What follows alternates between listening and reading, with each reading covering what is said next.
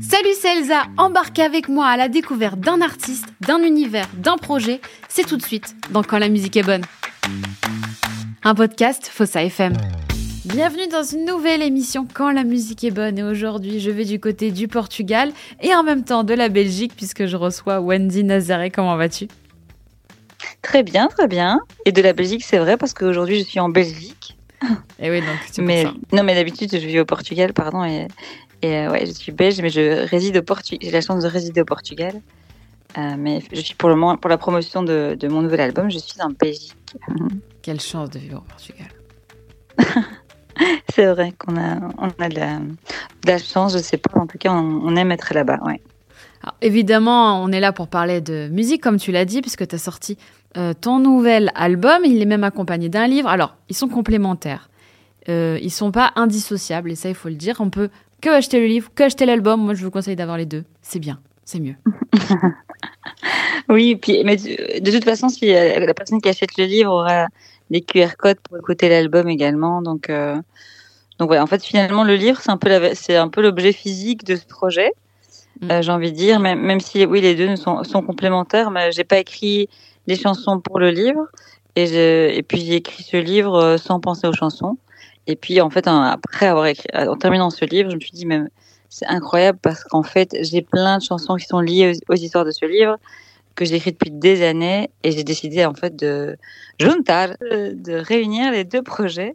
Et, euh, du coup, ce qui est très très comique, je, je aussi dans dans l'histoire de ce projet, c'est que je pensais euh, sortir un, album il y a des années, il y a quelques années qui s'appelait Tree en anglais. Après avoir euh, cheminé je, ne- mon- j'écris beaucoup de chansons en français, mais c'est pas, je sens qu'il y a pas, abouti, qui est pas fini. J'ai plein de chansons en anglais, mais on va aller au bout de ce projet. Et finalement, c'est un album qui s'appelait Tree. Et est venu le confinement, et c'est vrai que je me suis mis dans l'écriture euh, de ce bouquin. Et en terminant finalement le bouquin, je, je, le, titre du livre m'est apparu. C'était euh, Les flamboyants bleus, qui est le nom du jacaranda dans un arbre. Mm. Et, euh, et le titre de l'album euh, s'appelle euh, Jacaranda. et, et donc voilà, en fait, c'est quand même le nom, le nom d'un arbre. Et je me dis parfois, comment l'inconscient joue dans tous nos projets artistiques, dans ce qu'on crée, etc. C'est assez incroyable. Euh, et ça m'a surprise en fait en, en, ayant les, le titre de l'album et le titre euh, du livre, euh, en me disant mais oui, tout est clair maintenant, tout est, c'est ça que je devais sortir en fait. Ça a mis des années, ça a pris beaucoup de temps, mais là je suis, euh, heureuse et je me sens prête à, à accoucher de ce bébé là en fait. Ah, avant de parler un petit peu plus du projet, même si euh, t'en, as, déjà dit et beaucoup, mais on en saura beaucoup plus après. je voulais savoir quel était ton premier souvenir lié à la musique? C'est drôle parce qu'on me l'a raconté. enfin, Je sais pas, je m'en souviens pas, mais on me l'a raconté et je devais avoir, euh, j'étais toute petite, je crois, je devais avoir trois ans, et, euh, sur un lieu de vacances où on- nous étions avec mes parents et euh, je j'imitais Patricia Cass avec Mademoiselle chante le blues. C'est le premier souvenir, en tout cas, qu'on m'a raconté euh, lié à la musique et lié à, à ce cette volonté, en tout cas, de vouloir, euh, d'avoir envie de chanter euh, depuis, euh, je sais pas quel âge. hein, donc euh, voilà, le premier souvenir de musique. C'est ouf. Il me semble que, que tu joues de la guitare aussi. À quel âge t'as commencé? Alors après, c'est venu plus tard. C'est vrai que là, j'ai commencé d'abord le piano au solfège euh, avec une prof euh, assez dure qui m'a un peu, hélas, dégoûtée du piano. Pourtant, c'est mon premier instrument et finalement un instrument sur lequel j'aime revenir. Et, euh, et puis, j'ai appris la guitare plutôt d'accompagnement. euh, et et c'est à partir, c'est vrai, quand j'ai appris la guitare et que j'ai commencé à écrire mes premières chansons, dès que j'ai commencé, j'ai pu gratter un peu une guitare, ça y est, j'ai sorti mes premières chansons très vite. Et là, j'avais 11 ans. Et euh, c'était quelques mois après avoir appris le, euh, le, un- le deuxième grand secret que j'ai appris sur ma famille. C'est-à-dire que le, un ami de la famille que j'aimais beaucoup, qui s'appelait José, était en fait mon grand-père. Et, euh, et donc, cet, cet homme que j'aimais beaucoup, c'était une nouvelle incroyable pour moi. J'étais très, très heureuse que ce soit mon grand-père à essayer de corriger, de passer avec moi, de me donner une identité portugaise, de découvrir des secrets incroyables, une histoire d'amour incroyable. Mais mon grand-père portugais, il faut savoir qu'il chantait aussi. Il chantait très très bien Mexico notamment. comique. Et, même la, chanson, ils chantaient des, dans leur histoire d'amour un peu interdite, ils venaient chanter au balcon de ma grand-mère des espèces de sérénades comme ça. C'était très romantique. Mais et donc quelques mois après avoir appris ce grand secret, j'ai écrit mes premières chansons. Donc pour moi, ça a toujours été lié en fait, euh, pas forcément l'envie de chanter, mais le besoin de m'exprimer, de, raconter des. Alors, les premières chansons d'anglais n'avaient rien à voir avec euh, les secrets et ma famille, mais je j'écrivais sur mes copines ou pour des chansons pour mes copines ou pour d'autres choses. Mais sur un, une nécessité de commencer à m'exprimer euh, et de, de, sortir des émotions de, cette façon-là. Et puis quelques années plus tard, j'ai commencé à écrire sur ma famille, c'est plus vers 15-16 ans. Euh, en, en 2002. Non, ouais.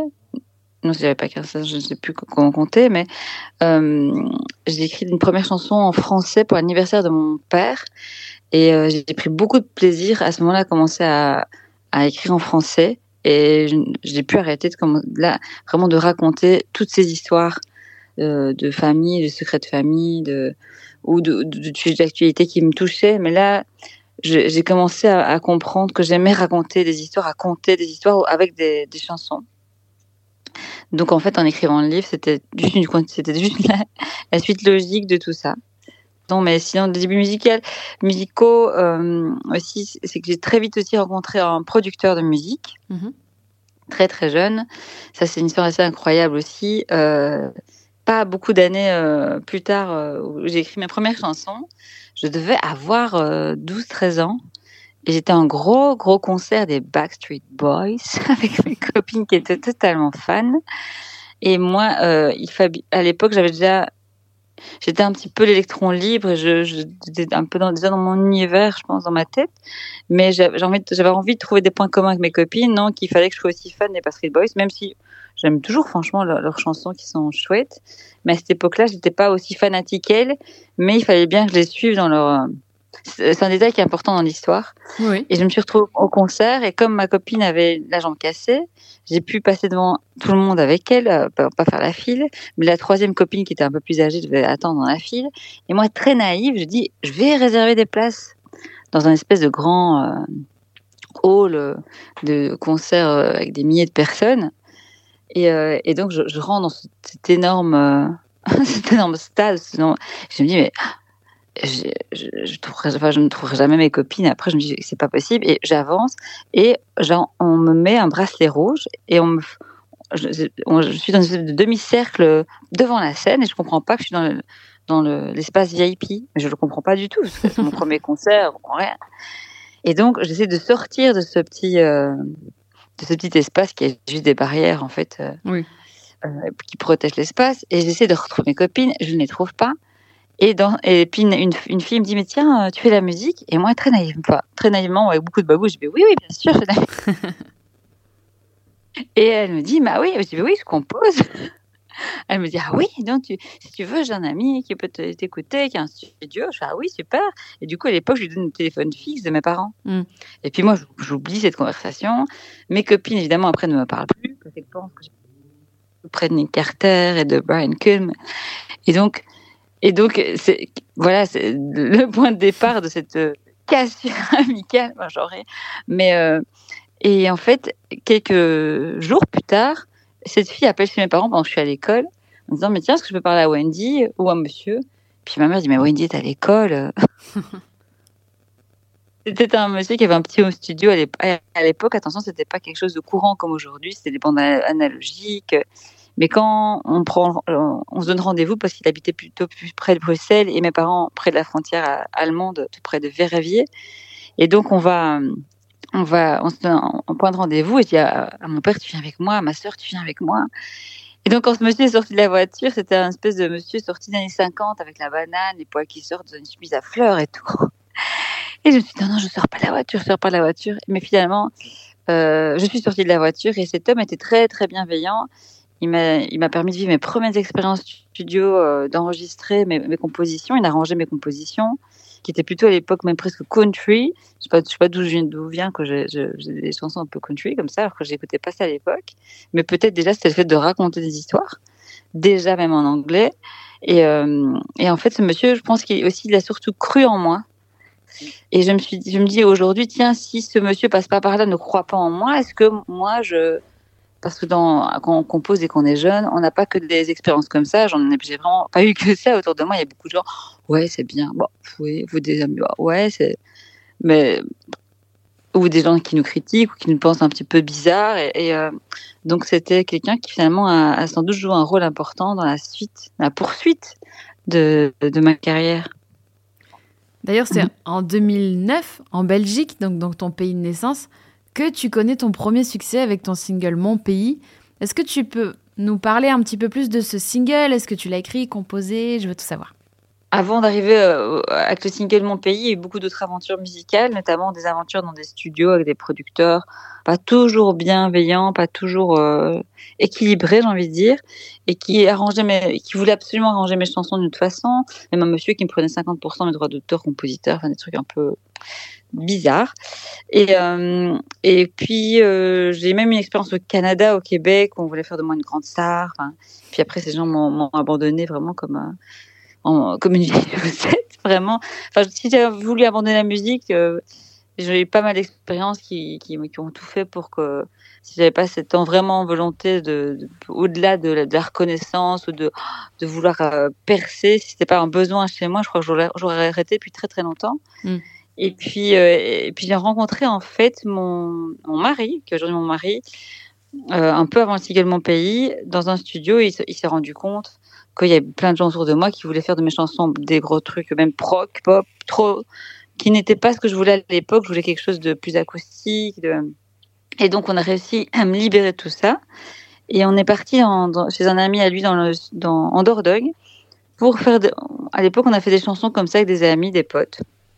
Notamment à l'époque, par hasard, je vais aussi à, Stafford, euh, dans le stage d'écriture de Francis Cabrel, avec un autre ami euh, qui s'appelle Estène, qui aujourd'hui euh, en fait le, le, le compagnon de Cabrel. Enfin, c'est des histoires qui sont liées, mais aujourd'hui c'est des, amitiés qui restent, et euh, notamment avec mon mari surtout aussi. Et, euh, et, donc on va à Stafford, et à Stafford je rencontre Arthur de la Taille, qui, qui reste un ami avec qui je collabore pas mal.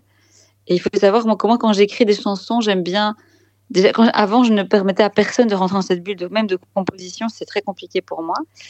Et alors, alors la bulle d'écriture, c'est encore plus compliqué pour moi. Euh, et donc Arthur de la Taille à Stafford, c'était complexe vraiment du coup pour moi de, de, de composer comme ça avec d'autres personnes et de sortir de cette bulle, c'était très très très compliqué. Mais il s'est passé une chouette magie en fait à Stafford et c'est la chanson Mon pays qui est née là-bas. C'est euh, avec Jérémy Bosson, on a composé la musique et j'avais pas. Et Arthur de la Taille, il a cette capacité. On, on s'est devenu un, un, véritable ami. On parle, on parle des heures. Il arrive à mettre des mots. J'ai l'impression de d'avoir écrit moi-même le texte. Il, il, il, écrit mes propres mots, quoi. Et comme lui-même avait un passé aussi euh, sur euh, dans sa famille sur l'exil, euh, je lui ai demandé d'écrire sur ce thème. Et puis cette chanson, elle est vraiment, c'est devenu une chanson euh, que j'aimais tellement que j'ai décidé de la mettre sur mon album.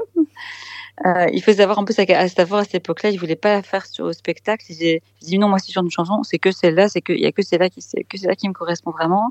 Et donc on la met sur l'album, sur cet album qui, qui, qui devient un album au fur et à mesure qu'on fait ce projet. On se dit mais tiens, on va quand même faire un album de toutes ces chansons, qui devient l'album Pas de pareil, le premier album qui sort en autoproduction en 2008, et puis qui sera repris un an plus tard par Universal parce qu'il y a eu la magie à l'époque de MySpace où j'ai beaucoup de vues et un intérêt un peu de, certaines radios.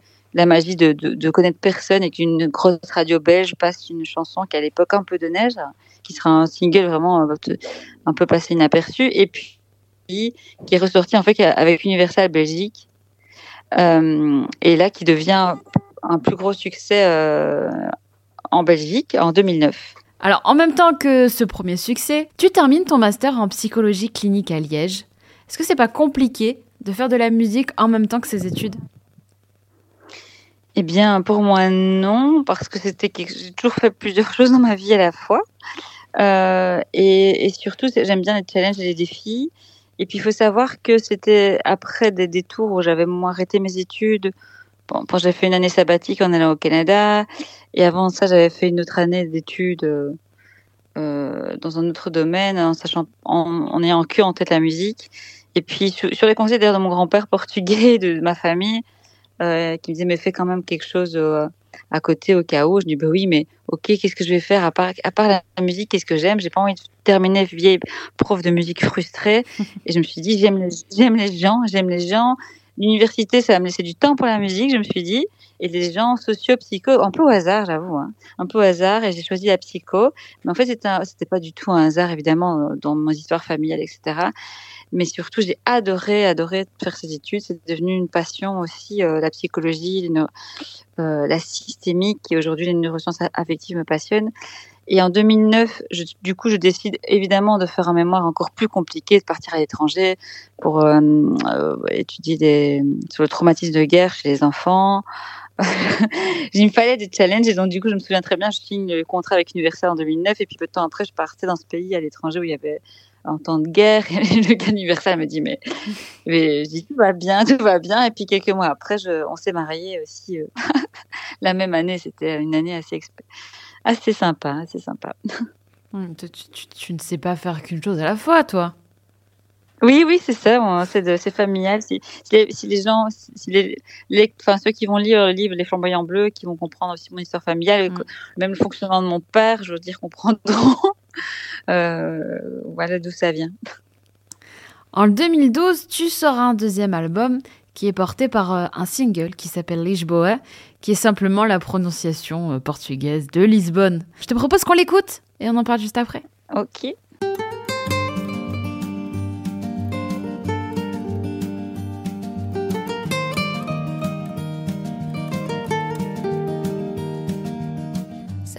pas 20 ans que je te connais, toi tu vois déjà dans mes veines le creux qu'ont laissé les larmes et la distance de 2000 kilomètres. C'est parce que t'as le même gorgé de soleil et de souvenirs qui dansent au rythme des fadours de leur robe noire, écrits immenses.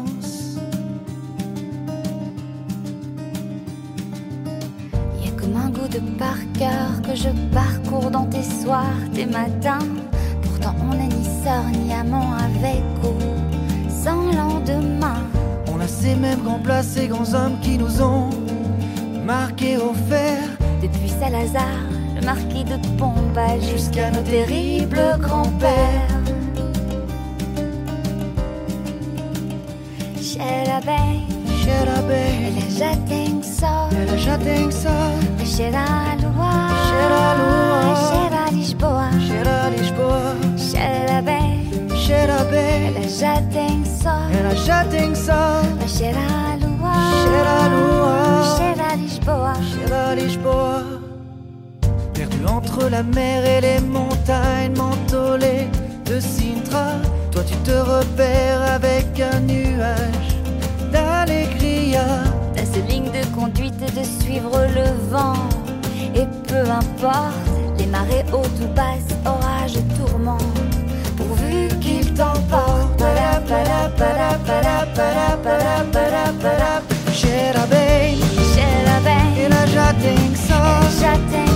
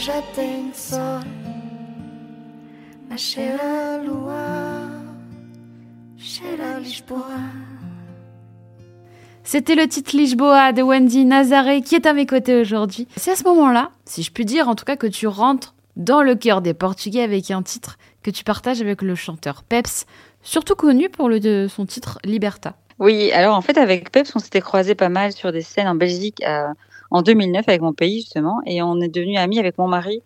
Mon mari euh, est devenu un ami de Peps et moi aussi. Et c'est vrai que, en fait, le deuxième album, on, on l'a fait via My Major Company, Mhm. à une époque où euh, ça, ça devenait compliqué dans le choix des parce qu'avec Universal on a décidé de pas poursuivre ensemble mais c'est vraiment de, de commun accord parce que la produ la, la, la tête enfin ceux qui l'équipe qui me suivait notamment certains avaient été virés c'était plus tout les mêmes personnes et du coup c'était plus du tout les mêmes euh, di- visions directions qu'on avait qui à l'époque quand j'avais signé était juste idyllique Ouais. et puis et, euh, et du coup je me dis mais tiens qu'est-ce qu'on fait? On refait un petit truc de nouveau de notre côté? Ou est-ce qu'on se met sur l'échafaud, on se met sur ma major compagnie, un truc que je connais pas du tout. À l'époque, je ne connais rien, mais il se trouve qu'en fait, en trois mois, on a les 100 000 euros. Et du coup, je, je me retrouve embarquée dans un truc que je, que je, je, comprends ce que c'est le crowdfunding presque en, en, à la fin quand on arrive à voir le truc. Enfin, c'était un peu hallucinant, cette histoire. Et, euh, et donc, on choisit de faire, donc on fait l'album avec les chansons qu'on avait, euh, plein de chansons qu'on avait, euh, que j'avais écrites. Notamment là, à partir de ce moment-là aussi, je commence à laisser venir dans ma bulle mon mari, dans la composition, et à continuer à avoir cette collaboration avec Arthur de temps en temps. Et d'ailleurs, sur, le- sur le dernier album aussi, où il y a certains, euh, quelques textes d'Arthur, euh, quelques textes d'Arthur, mais après des longues conversations, de nouveau, j'ai l'impression que c'est moi-même qui écris ces textes, enfin bref. Euh, et du coup, on se, retrouve avec cet album qui est euh, l'album Attire d'elle. Et ma major compagnie me dit, mais tiens, ce serait chouette que tu aies un, un duo avec quelqu'un un peu connu. Je dis, bah, autant faire alors avec quelqu'un avec qui j'ai des atomes crochus que je connais vraiment. Ben, ce sera, ben, Peps. Je dis, J'envoie, l'album à Peps et puis, euh, et puis, écoute, écoute une chanson. Est-ce qu'il y aurait une chanson sur laquelle tu te verrais faire un duo? euh, écoute l'album? Et donc, il faut savoir que moi, la Lisboa, la chanson à la base, je l'ai écrite plus ou moins. Ce qui est drôle, c'est que j'ai commencé à écrire le- les premières, euh, le, le couplet, le- la mélodie du couplet. J'ai commencé à l'écrire chez une amie portugaise, Mélanie Martins, qui a gagné la, la seule et unique Star Academy belge, et, et qui est d'origine portugaise, je, mais qui est toujours une bonne amie d'ailleurs aujourd'hui. Mais du coup, je ne pensais pas du tout créer une chanson en duo, et euh, je retourne chez moi dans ma petite chambre. euh, euh, chez moi à l'époque je vis à Liège parce que je fais mes études euh, je termine mes études de psychologie et psychologie, et donc je vis à Liège oui et et du coup je termine cette chanson de nouveau remplie de soda de mon grand-père portugais à une époque où mes mon cercle d'amis proches ou musicaux en ont un peu marre que je radote tout le temps sur le mon grand-père et sur ses histoires. Ils disent, tu changerais pas un peu de thème dans tes musiques? Et donc pour moi c'est un peu un subterfuge, mais mais j'ai besoin, j'ai encore envie d'écrire une chanson là-dessus, j'ai envie. Et, et de toute façon, j'ai écrit plein de chansons et il y, en a plein qui restent dans des tiroirs qui sont juste des, des un, be- un besoin du moment euh, qui est sorti, et voilà. Et, et je- donc c'est une chanson très intimiste pour moi. Donc quand Flo, enfin qui Peps choisit la chanson, il dit moi j'aime bien Lisboa pour faire un duo. En plus j'adore Lisbonne, j'adore le Portugal. Je fais ah bon, euh, oui mais j'étais Lisboa et moi je suis très dubitative. J'écoute, il me dit oui viens dans mon studio, chez moi à la maison on va essayer. Et moi très dubitative, je dis oui on va on va voir, on va essayer. En me disant non ça c'est ma chanson intimiste pour mon grand-père. Mais en fait on va en studio et quand il met sa voix dans le refrain et qui chante avec un accent quand même pas mal, je me dis ah bah ouais quand même ça en fait et du coup en fait il a apporté un vrai plus à la chanson qui est devenu du coup grâce à lui aussi un, sing- un single Mhm. sinon qui aurait jamais été un single. Et donc on fait l'aventure My Major Company. Il faut savoir que My Major Company à l'époque ils, ils- ils font des choix financiers eux-mêmes ou qui sont ils dirigent un peu et nous on n'a pas trop de, de mots à dire là-dessus et euh, donc, on- euh, Lisboa, à l'époque, j'écoutais, moi j'ai envie de faire euh, de Lisboa un single, de faire quelque chose, un clip. Et bon, à l'époque, on me dit, mais non, tu sais, le portugais, c'est pas du tout à la mode en 2010. Donc, c'est en 2012.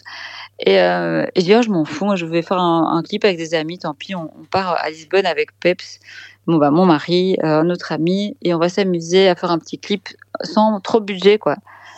Euh, donc on est parti à Lisbonne à une époque où il n'y avait pas trop de touristes. Donc on a pu filmer comme on avait envie. On revient. C'est mon mari qui, réalise finalement pour la première fois, qui monte pour la première fois un clip. C'est dans l'histoire de mon projet, c'est important parce qu'en fait après il, s'est passionné là-dessus et c'est devenu celui qui fait euh, beaucoup euh, d'images pour euh, pour mon projet. en plus d'être compositeur, arrangeur de mon projet. Et donc c'est un projet un peu familial. Wayne Nazaré, finalement, c'est aussi Christophe Hénin, mon mari, un petit peu beaucoup. Et donc on revient. Et c'est vrai que cette chanson, euh, le clip a eu un impact sur euh, le net, mais, aussi par, le soutien que m'a donné euh, à l'époque la RTP. C'est un monsieur qui s'appelle Juan Calixto, Carlos Calixto, qui est devenu un ami aujourd'hui, mais à l'époque il ne me connaissait pas du tout. Et pour la petite histoire que je raconte dans le livre aussi, c'est mon père, sans me le dire, qui écrit un email à la RTP pour dire ma fille a fait une chanson sur les Jbois, il faut écouter. Et heureusement qu'il m'a pas dit, je dis, mais papa, fais pas ça. C'est... Et donc, en jouant, il reçoit ça, il dit, mais qu'est-ce que c'est que ça? Un papa qui a une chanson sur sa fille, mais qu'est-ce que... Et il écoute par qu'il... Et heureusement qu'il fait... j'ai la chance qu'il écoute, parce qu'il aurait très bien pu dire, oh, c'est débile. Et euh, il écoute, et puis il dit, bah, tiens, c'est un projet qui, qui semble déjà professionnel et tout, qu'est-ce que c'est que ça? Et donc, et moi, par hasard, à ce moment-là, je suis en vacances au Portugal avec mes parents. Puis mon, père, du coup, m'a vu ça. Il me dit, écoute, le monsieur veut, absolument t'inviter dans une émission RTP. Je suis ah bon ah. Et donc, ça s'appelait Poplouza à l'époque. Et je me retrouve euh, à faire aller à RTP, finalement via presque mon père. Euh, ce qui est un peu dans le milieu, ça se fait pas trop. Hein, je vous le dis aux, aux, gens, c'est pas quelque chose qui est très très bien vu. Mais, euh, euh, des fois, le bagou paye, hein, ça arrive, voilà. Mais alors du coup, je pensais que l'interview se ferait en anglais parce que moi à cette époque, époque-là, je ne parle plus portugais parce que mon grand-père est décédé en 2005. C'était l'unique personne avec qui j'ai changé un peu en portugais, qui me motivait dans, sa, dans l'apprentissage de la langue, qui est aujourd'hui très intuitive. Et euh, même si je, je, je, parle évidemment mieux parce que je, je vis là-bas aujourd'hui. Et Joan me dit non, non, l'interview c'est pas en anglais, c'est en portugais. Mmh. Je me retrouve à faire une interview, mais un truc horrible. Joan était très très gentil avec moi. Je, je, je, je baragouine une espèce de portugnole, je sais pas quoi. Mais je fais l'émission. Euh, et de là, en fait, est née vraiment une amitié avec Joan. Et euh, c'est grâce à lui aussi que, les, que, le clip est passé sur RTP International. On a été beaucoup divulgué dans la communauté internationale et puis été repris dans un dans une telenovela. C'était une aventure incroyable. J'ai découvert une équipe autour de moi, des attachés de presse au Portugal. Et c'était un truc qui m'a totalement dépassé, que j'avais même pas compris à l'époque. Et c'était assez hallucinant aussi au, regard de l'histoire, de, mon histoire familiale. Parce qu'il faut savoir, donc, moi, en 2005, je reçois des petites cassettes de mon grand-père qui me raconte toute sa vie et des secrets, l'histoire d'amour un peu interdite entre mes grands-parents, incroyable, hein, digne de films d'Hollywood.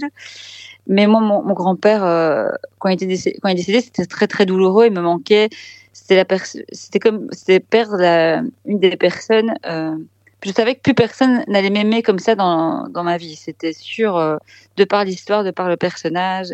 Et donc de recevoir l'amour de cette communauté portugaise qui me renvoyait plein de messages, euh, j'avais l'impression de, de, de retrouver, non, de, oui, de recevoir un petit peu de l'amour, euh, de tout ce que, qui manquait du Portugal. Mm. Donc c'était, euh, donc pour moi, le raconter, de tra traduire le livre aussi en portugais, c'était très important pour moi, pour euh, de, d'expliquer à la communauté portugaise combien leur soutien, pourquoi c'était un, truc de dingue pour moi. Et toute cette histoire, que le fait que ma chanson était connue au Portugal, a été un truc complètement dingue dans mon histoire.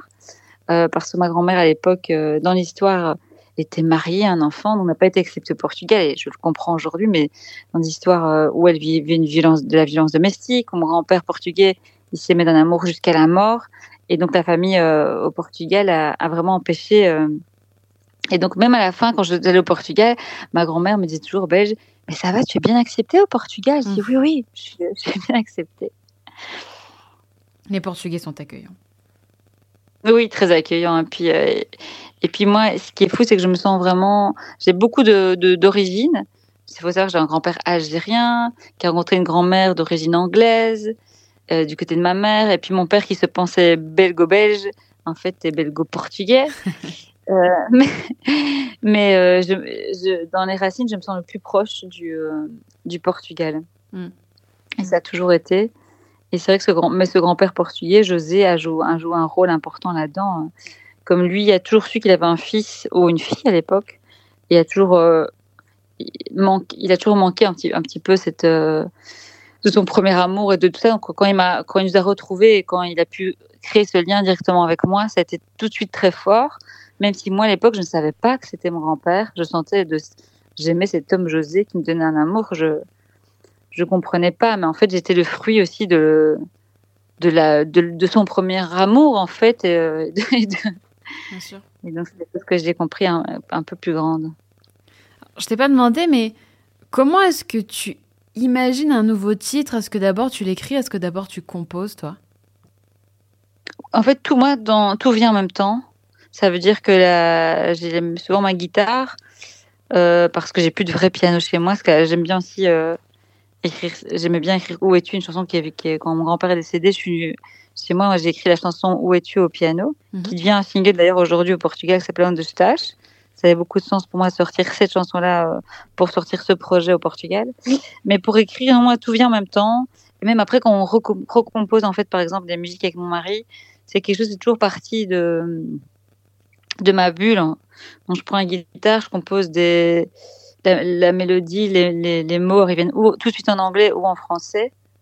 Et, euh, et même quand c'est en anglais, c'est quand je réécris en fait les chansons avec des amis qui sont en euh, dont leur langue maternelle est l'anglais, parce que pour moi c'est important après d'avoir des, des textes bien travaillés. Je ne suis pas, ce n'est pas la langue maternelle l'anglais, donc j'ai besoin de retravailler ça avec des personnes, euh, des amis. Qui, sur cet album, c'est Joshua Jamison ou Daily Chapel, mais c'est toujours des textes où les, les l'intention de base dans le texte ou des comment expliquer des, rimes sont déjà là en anglais ou des mais sinon euh, il y a des chansons qui viennent tout d'un coup comme ça et puis la chanson est écrite euh, comme soit Lisboa soit quand tu le pourras ou où es-tu ou d'autres chansons euh, ou celle du camarade sur un nouvel album et des chansons comme ça qui viennent tout d'un coup et pof la, chanson elle est là et il y a peut-être à changer un ou deux accords pour dans mais toute la chanson elle est là et, le, et le texte alors pouf il vient tout de suite et puis il y a d'autres fois où il y a une chanson qui démarre et puis et je dis à mon mari, viens un peu là, regarde, j'ai ça, je crois que c'est bien. Il me dit, ah ouais, et puis il prend sa guitare,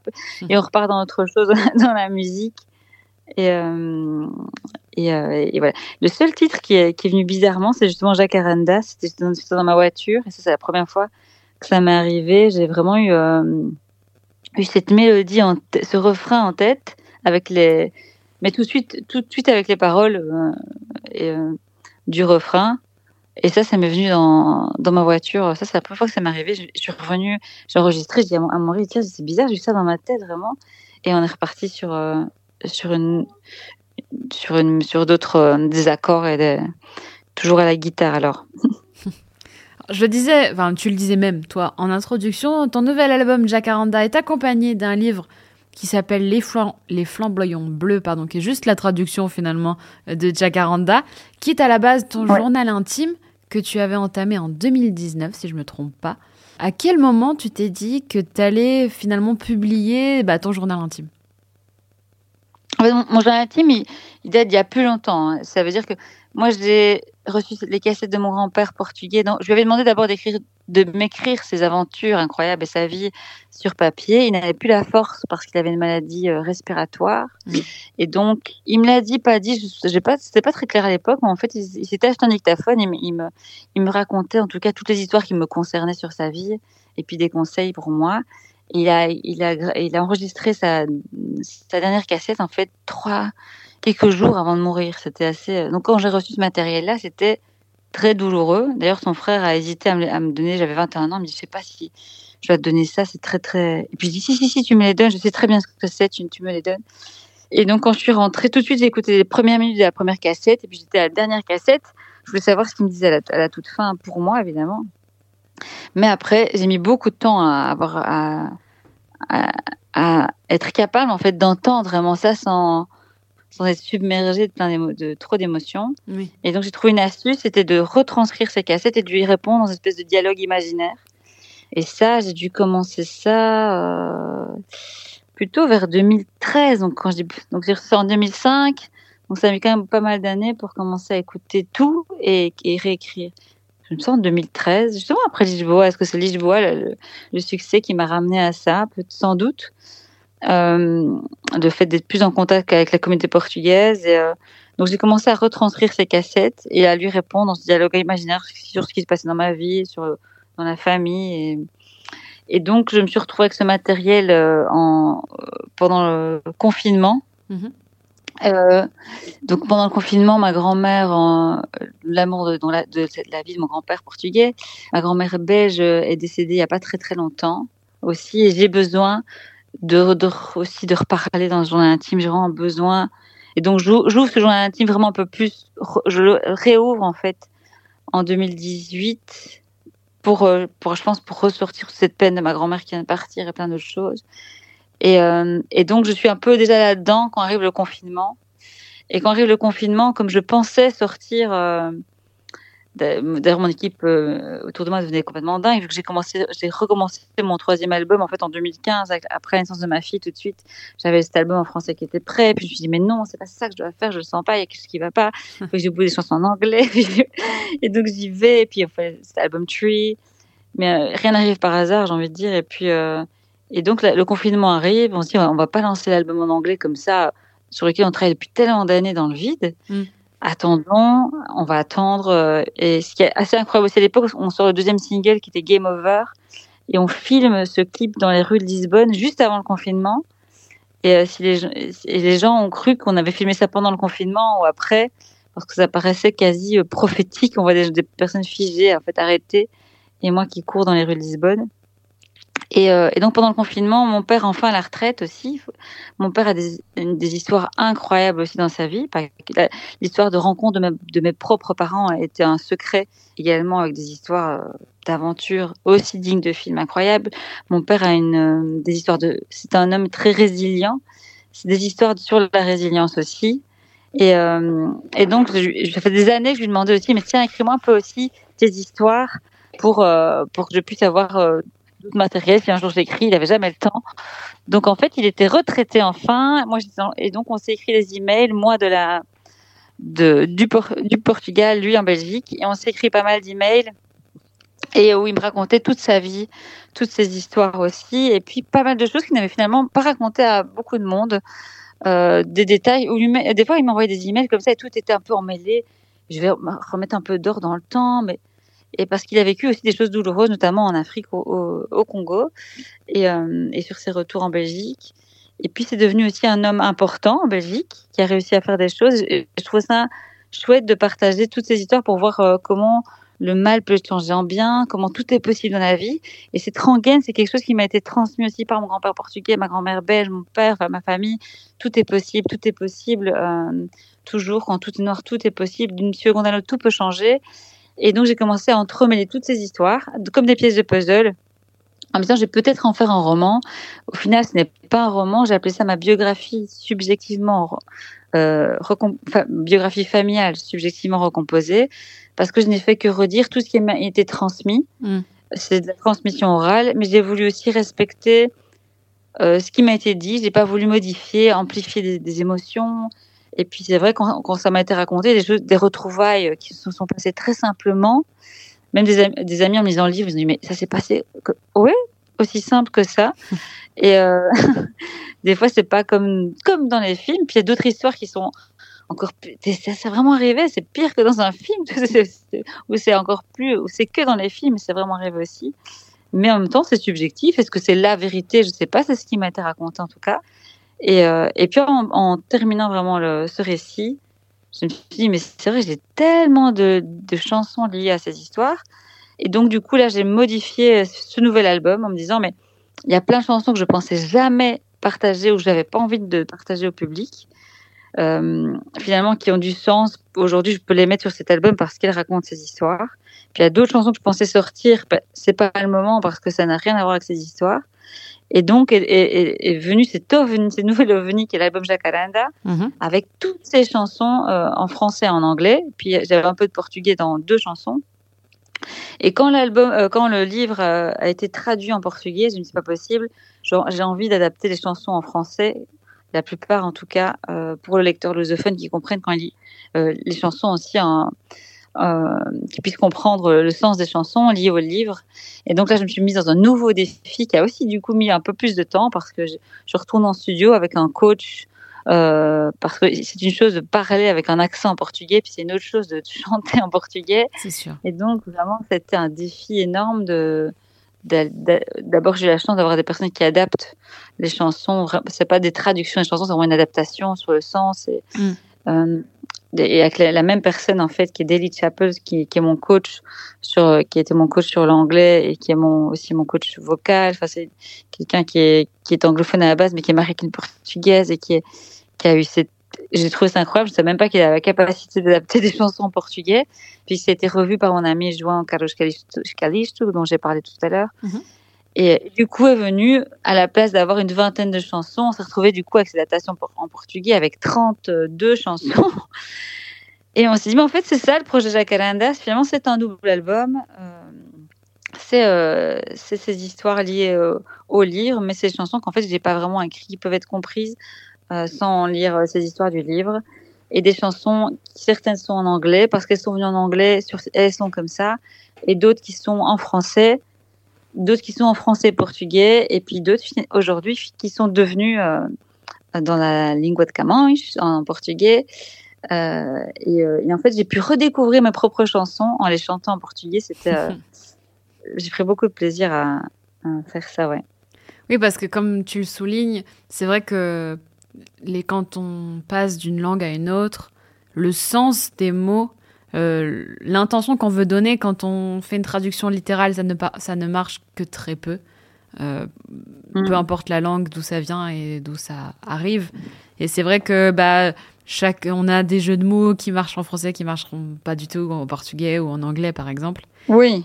Et c'est vrai que c'est important aussi de garder ça, la même intention que tu as voulu donner en français ou que tu as voulu donner euh, dans une autre langue. Oui, c'est ça l'intention. Et puis aussi, les, accents toniques sont pas du tout les mêmes. Mm. Et parfois, ça a dû changer. Euh... Puis la façon de chanter, même la, la, la, façon dont on pose la voix dans une langue n'est pas la même. Euh, ça, ça peut même changer un petit peu, euh, tout petit peu. Même quand on parle dans une autre langue, la voix peut être plus grave ou plus aiguë un tout petit peu. Et, et dans, dans, le chant, euh, ça joue aussi. Et c'est, mais ça, ça, c'était en même temps un défi. C'était, c'était compliqué. Mais en même temps, moi, ça m'a donné une liberté étrange de chanter mes propres chansons euh, sur des textes que j'avais écrits des fois il y a très longtemps, comme On de Stache. Mm. Ça, c'était un plaisir. Enfin, c'est une chanson quand je suis rentrée de l'enterrement de mon grand-père portugais, j'étais vraiment. Euh, que c'était très douloureux parce que c'était très. C'était inopiné pour moi. Je dis beaucoup pour moi, il faut que j'arrête.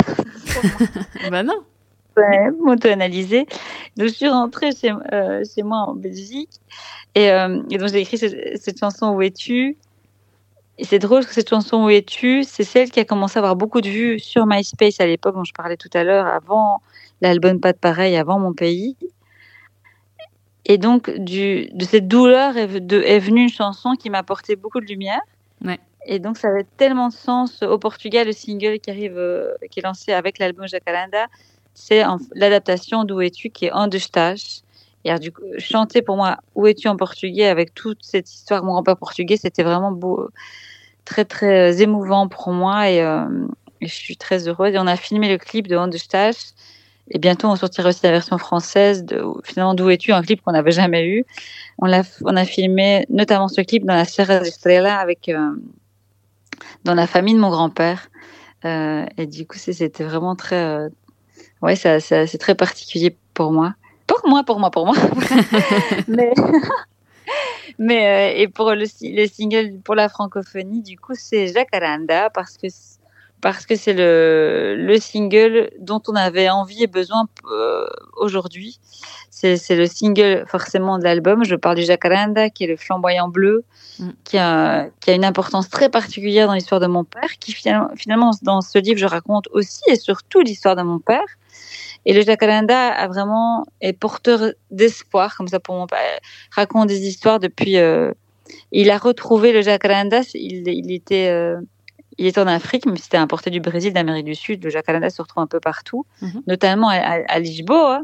Et quand mon père a atterri à Lisboa pour aller retrouver ses racines, aller savoir de qui il est parti après dans la Serra d'Estrada pour savoir de qui je suis le fils, et qu'il a retrouvé ce jacaranda à Lisbonne. C'est fou, c'est ah, ce sont les flamboyants bleus, les flamboyants bleus qui, qui, qui, qui, ont une, qui ont marqué sa petite enfance, des histoires un peu et douloureuses et heureuses. Et, euh, et du coup, le, ça, le Jacaranda, cette chanson parle de, de cette arme aussi. J'ai voulu parler, c'est une chanson à double sens sur euh, que ce soit un pays ou un enfant. Euh, meurtri, mais qui arrive toujours à retrouver l'espérance à rebondir et à, sourire. On pleure, on, rit, mais euh, c'est un et en même temps cette chanson est très légère parce que des fois c'est comme ça que les choses m'ont été transmises, des histoires qui des fois qui sont très très douloureuses, très mais tout ça m'a été transmis avec beaucoup. C'est pas de légèreté où rien n'est important, c'est pas ça, mais de, façon pas pesante. Et ça, je les remercie d'ailleurs. Enfin, je remercie moins pour les secrets, je rigole avec ça, mais c'est bon, ça fait partie des, aussi de, de l'époque. Euh, mais au-delà des secrets, même quand ça m'a été révélé, ouf, ou en tout cas moi j'ai pris ça de façon, oh, bah voilà, c'est comme ça, il y a ça, ok, d'accord, on va, on va en parler, on va. on va- et moi, ma famille, c'était un peu celle qui communiquait, qui surcommuniquait, qui voulait communiquer comprendre depuis toute petite déjà. Et, euh, et donc cette chanson Jacaranda, elle représente un peu tout ça. La, cette, la chanson est sautillante, légèreté, avec des rythmes qui sont un peu plus plus d'ailleurs parce qu'ils qui rappellent les pays dont je parle dans le livre. Et puis cette importance du flamboyant bleu avec ses couleurs bleu mauve et euh, derrière parfois euh, ces couleurs, cette légèreté, cette beauté, il y a aussi des histoires douloureuses, mais de savoir qu'est-ce qu'on en fait. Et euh, mon père a choisi, on peut choisir ce qu'on fait de, de, des choses, et qui on veut être aussi, et quel impact on veut avoir autour de nous. Quand est-ce que tu nous fais une série du coup? Oui, mais il y, a- il y a des idées, il y a beaucoup d'idées pour le moment, j'attends les bonnes personnes pour pouvoir euh, le réaliser. Mais j'en rêve du film ou de la, de la série Netflix, ouais, c'est un, c'est un peu un, un, rêve ou alors une folie. Ça, en tout cas, ça m'amuserait beaucoup de pas être de pas, pas forcément être devant la caméra du tout, mais derrière et de Mm. de- d'aider à, à, à concevoir cette, cette, euh, ce, nouvel ovni serait sympa, ouais. Serait très sympa. D'ailleurs, plein de personnes qui ont lu le livre, ils disent, mais je vois, je vois les images, je vois ce qu'on m'a raconté, je vois la. Je dis, ah, mais je suis tellement heureuse d'avoir ce retour parce que euh, moi, je, suis très. Enfin, je, suis. Quand j'ai un peu le syndrome de l'imposteur, quand j'ai commencé à écrire, je dis, mais je suis pas auteur, moi, je suis pas du tout auteur. Non, mais non, moi, je suis. Mais j'avais déjà, quand j'ai commencé à écrire des chansons, j'ai dit, mais non, moi, je suis pas vraiment chanteuse, je raconte des histoires. J'ai toujours un peu syndrome. euh, Mm. de, de douter, d'avancer euh, pas à pas. Et en fait, en écrivant ce bouquin, mais moi, c'est juste, euh, je suis plutôt réalisatrice hein, de tout ce qu'on m'a dit. J'ai quand même un peu écrit, mais, mais en même temps, c'est un premier livre, donc je savais pas à quoi m'attendre et j'ai écrit ça pour mon projet très sans me dire voilà si j'écris un livre, je suis auteur, mais pas du tout. Mais euh, je suis très du coup très heureuse d'avoir des retours de personnes qui me disent mais j'ai vu les images, je suis- je- je- j'étais en Afrique avec toi là, j'ai vu ça, je vois les images encore maintenant dans ma tête. Je vois le film. Ah bah, quel bonheur, quel bonheur, quel bonheur. Parce que moi, en écrivant, c'était vraiment le bonheur que j'ai eu. Pendant des années, j'étais dans ma tête, j'étais là, j'étais dans, dans les années 50, dans les années 60 en Afrique, en Belgique, au Portugal. J'étais euh, partie euh, dans toutes ces histoires euh, qu'on me racontait assez, assez incroyables. Oui. Non, dans, pour en revenir un peu à, à l'album, Jacaranda, c'est composé de plusieurs titres. Il y en a en français, il y en a en anglais, il y en a même en portugais, on l'a dit. Il y, a même, il y en a même un qui a un nom, euh, en tout cas la- le titre de la chanson est en, est en arabe parce que ça- il s'appelle Yalla. Comment est-ce que tu as réussi à trouver un ordre? Comment est-ce que tu as réussi à trouver un ordre dans toutes ces chansons? Oui, c'est assez difficile. Il faut savoir que l'ordre sur l'édition portugais- portugaise, du coup, n'est pas le même que sur l'édition française, vu que c'est- on ressent pas les chansons de la même façon. Eh Oui. En tout cas, sur l'édition française, ce qui était certain, c'est que les, les, les adaptations portugaises des anciennes chansons, parce qu'il y a quelques anciennes chansons comme Ondestache ou Mon Pays, Mm. qui sont ad- qu'on a adaptées en portugais, et ça se retrouve sur l'album en, en édition française. Et euh, donc, j'ai choisi de les mettre toutes à la fin parce que simplement, ce sont des, an- des chansons de l'ancien album, et je crois qu'il y en a six, euh, adaptées en portugais que sur l'édition portugaise, il y a vraiment l'ordre est différent parce que toutes les chansons, la plupart des chansons en français, il y a que, mais il y a qu'une chanson, je pense, qui est pas adaptée en fait, euh, qui, qui sont toutes euh, en portugais. Mais du coup, il y a là, il faut savoir que c'est un mot qui est beaucoup utilisé non seulement dans le monde arabe, mais aussi euh, en hébreu, c'est pareil. Oui. Et, et donc déjà, c'était une volonté d'unité à, à l'époque. Euh, et puis euh, c'est une chanson qui m'est venue en, en réalité en fait il y a des chansons que j'ai écrites vraiment qui sont spécifiques vraiment très spécifiques aux histoires euh, très très spécifiques je pense à tous les longs donc où es-tu à des moments vraiment très où tu es c'est sur ma grand-mère Angèle vraiment sur euh, Angélique dans le livre Euh, mais euh, Yala, elle m'a été inspirée vraiment quand j'ai avant, j'étais pas enceinte, donc c'est vraiment avant. Et euh, de toutes ces histoires donc on m'a raconté où je me pensais à mon grand-père portugais qui dit mais je vais avoir un enfant, je me réjouis, Yala, on y va. Euh, et, et, de tout cet espoir qu'un enfant peut porter. Et donc j'ai écrit ce, ce, texte et j'étais pas absolument pas du tout maman, je n'étais pas, j'avais jamais été enceinte de ma vie à ce moment-là. Et bien, bien entendu, je me projetais moi-même dans, dans cette. Euh, c'était aussi mes propres émotions qui venaient à ce moment-là sur euh, un enfant. Et, et, cette chanson aussi elle parle aussi, aussi un peu de ma fille. Euh, et euh, où le terme Yalla a une signification même particulière pour elle et elle sait que c'est aussi, euh, aussi lié à elle. Mais forcément, dans le livre, je l'ai mis au moment où, où ce grand-père portugais se réjouit, apprend qu'il va avoir un enfant, et c'est Yalla, on y va. C'est une nouvelle histoire qu'on commence, et, euh, et, euh, et, voilà. Mais c'est vrai qu'il y a là, moi j'étais baignée dans toute cette, cette multi, ce multiculturel euh, autour de moi depuis ma tendre enfance, depuis toujours. Est-ce que tu as un titre que tu affectionnes particulièrement sur, euh, sur cet album, qui sont en français, en portugais, ou même en anglais, parce que bah, y, a, y a des titres en anglais? Et bah forcément, je les ai tous, je les ai écrits pour beaucoup, beaucoup, beaucoup. Euh, à, euh, les textes qui sont d'Arthur, c'est Fraxon, je vous vois depuis hier et Prends la mer. Mm -hmm. euh, mais Prends la mer est un, une chanson que finalement, j'ai l'impression de l'avoir écrite pour mon frère, vu qu'en en fait avec Arthur, on s'est parlé des heures et des heures et des heures et des heures, et donc c'est comme la chanson Mon, mon pays. Euh. Mais après sur cet album, c'est parti, il y a un truc particulier, c'est qu'il y a une chanson qui s'appelle 120 ans. Mm -hmm. euh, 120 ans, ma grand-mère voulait avoir 120 ans. Et des fois, elle, elle regardait ma, ma fille et disait Oh, je, je, vois ses jambes, je l'imagine plus tard. Parce en fait, sous, elle me sous-entendait ben, Je la verrai pas, en fait. Mm. Euh, très grande. J'aimerais bien la voir grandir. Et, et, euh, et, quand ma fille est née, il y a tout, tout ça qui me revenait. Euh, et que ma grand-mère me redisait, elle était toujours vivante à l'époque. Et donc j'avais ma petite fille dans mes bras et toutes ces histoires me. Et puis mon, mon grand-père qui a pas pu voir mes enfants, tout ça, tout ça. Et, euh, et donc cette chanson est venue bah, euh, presque comme une berceuse pour ma fille où je la berçais et je presque je pleurais en, en disant ces mots-là, en lui berçant, en lui chantant. Et c'est une chanson qu'elle connaît depuis toute petite. Et donc, quand, quand j'enregistrais, j'enregistre à la maison mes voix. J'ai beaucoup de chance parce que c'est un luxe total de chanter quand j'ai envie. On refait la voix, mais là, c'est bien. Donc, on se dit, mais, avec mon mari, on se dit, mais tiens, là, il faut chanter 120 ans. Donc, ma fille était toute, euh, elle m'entendait de loin. et, il y avait un truc, je me dis, non, cette chanson, pff, et elle n'arrêtait pas de chanter ce refrain. Tout le temps dans sa chambre. Et j'ai dit, écoute, c'est bon, tu chantes le refrain. Ça s'est mis comme ça. J'ai pas, j'ai pas voulu mettre ma fille euh, chanter sur l'album. Tiens, je, absolument pas. D'ailleurs, je veux même pas qu'on qu connaisse son, son, vrai prénom, parce que j'ai changé tous les noms, prénoms dans le livre. Mais ça avait beaucoup de sens et ça s'est mis hop comme ça. Et donc, for forcément, c'est très particulier pour, euh, pour nous, parce pour mon mari, pour, pour nous deux, d'avoir une chanson où c'est notre fille qui chante le refrain. Donc 120 ans, c'est un petit peu.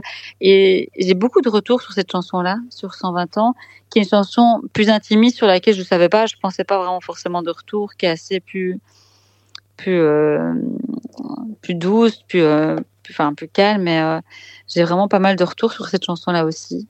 Euh, voilà. Alors cet album est disponible sur toutes les plateformes pour les plus curieux d'entre vous. Il y a aussi le livre dont on a parlé. Il est accompagné de, QR codes qui vous ramèneront à certaines des chansons de l'album. Quel serait le moment parfait pour écouter ton album et même lire ton livre? Oh il y a plusieurs temps de l'album. Euh... Il y a de rythme qui rythme finalement cet album, des rythmes d'ailleurs. Il y a des, quelques arrangements, quelques instruments qui sont des fenêtres ouvertes sur la musique du monde, comme le oud, qui est une guitare arabe avec quelques instants. Il y a des moments plus doux, plus, plus d'émotion. C'est vraiment, ça dépend quelle chanson on va écouter à quel moment. Euh, moi, je dirais que c'est un album comme, comme il, comme c'est des, chansons dont je raconte et que moi j'aime bien écouter de ce type de chansons, c'est quand on voyage en voiture et qu'on regarde les paysages et qu'on peut s'évader dans ses pensées et, et, euh, et s'évader et voyager avec, euh, avec les musiques. Que dirais-tu à la Wendy Nazaré qui a 10 ans si tu pouvais lui parler? À 10 ans, euh, oh là là, beaucoup de choses, mais euh, je dirais euh, que tout va bien aller, que, que j'ai que j'ai choisi la bonne façon de, de m'exprimer, que ça va que ça va sans doute m'aider. On pourrait toujours se dire qu'on est plus jeune, plein de choses par rapport à que ce soit la confiance, à- à- que le monde n'est pas tout rose, qu'il y a des gens qui sont pas si euh, si bienveillants que ça, mais en même temps, j'aurais envie de garder ma propre euh, et je la garde encore envers les gens. Je vois tout le monde qui est qui est équilibré, gentil. Je vais vers tout le monde de façon assez. Je vois tout le monde, personnes qui sont saines autour de moi. Et j'aime aller vers les gens comme ça. Je continuerai d'aller vers les gens comme ça, peu importe que les gens parfois ne le soient pas toujours. Euh, on n'a évidemment pas pu parler de toutes les chansons qui composent ton album, comme ça, moi, ça, ça vous donne une excuse d'aller écouter l'album, une bonne excuse d'aller l'écouter. Mais je te propose d'en choisir un euh, et de l'introduire. C'est difficile. Hein ben, comme le single euh, qui va arriver, le prochain, le premier c'était Prends la mer, c'est Gomara en, portugais, mais celui qui arrive c'est Jacaranda. Je vous propose d'écouter le single qui va débarquer avec un nouveau clip le 5 décembre, qui est Jacaranda, dont j'ai parlé. Bah, merci beaucoup, Wendy, d'avoir été à mes côtés. Ben, merci à toi, c'est toujours très sympa. Merci à Fossa FM pour le soutien et au plaisir de se voir en vrai un jour. Oui, bien sûr. Je le rappelle, ton album Jacaranda est toujours disponible sur toutes les plateformes. Et ton livre est également disponible. N'hésitez pas à vous le procurer ou à le mettre sur votre liste de Noël. Merci beaucoup, Oui, c'est vrai Et oui, C'est vrai qu'il il est disponible depuis peu en France, euh, les flamboyants bleus, euh, sur commande dans les librairies, Fnac, etc. Ouais. C'est une, aventure assez euh, dingue. Oui, c'est assez dingue. À partir du moment où j'ai commencé à écrire tout ce projet de façon assez intime pour moi, ce- le chemin qu'il prend est déjà est assez dingue.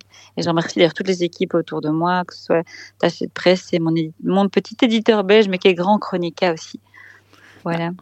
Merci beaucoup en tout cas d'avoir pris le temps de nous partager euh, un peu ton histoire, mais c'est vrai que euh, je pense que tu en as dit peut-être 2% de ce qu'on pourra découvrir dans le livre, pour celles et ceux en tout cas qui le liront. Oui, c'est vrai que j'ai vraiment très peu parlé des histoires, mais euh, et, et si les, des personnes lisent le livre, n'hésitez pas à m'écrire sur mon Facebook. où, euh, je réponds toujours avec. euh, J'adore avoir les retours des gens, de, s'ils ont ressenti en, en, en lisant, et surtout, j'ai pas mal de retours aussi. Ça les ramène à des fois à leurs propres à leurs propres histoires, Mm. et c'est ça le plus beau de partager des nouvelles histoires avec les, les gens que je peux rencontrer ou avec qui je peux dialoguer. Voilà. Merci beaucoup Andy pour ta bienveillance. On écoute tout de suite Jacaranda. À très vite. À très vite. Merci beaucoup, Elsa.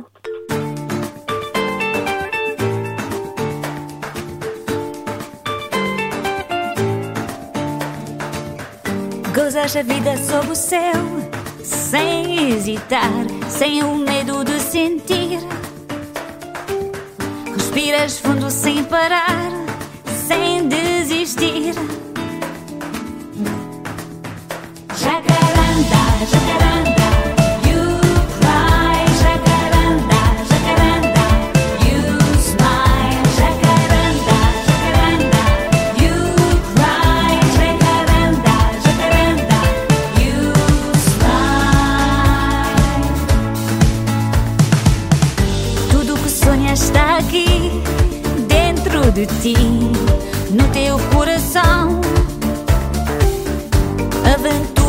vive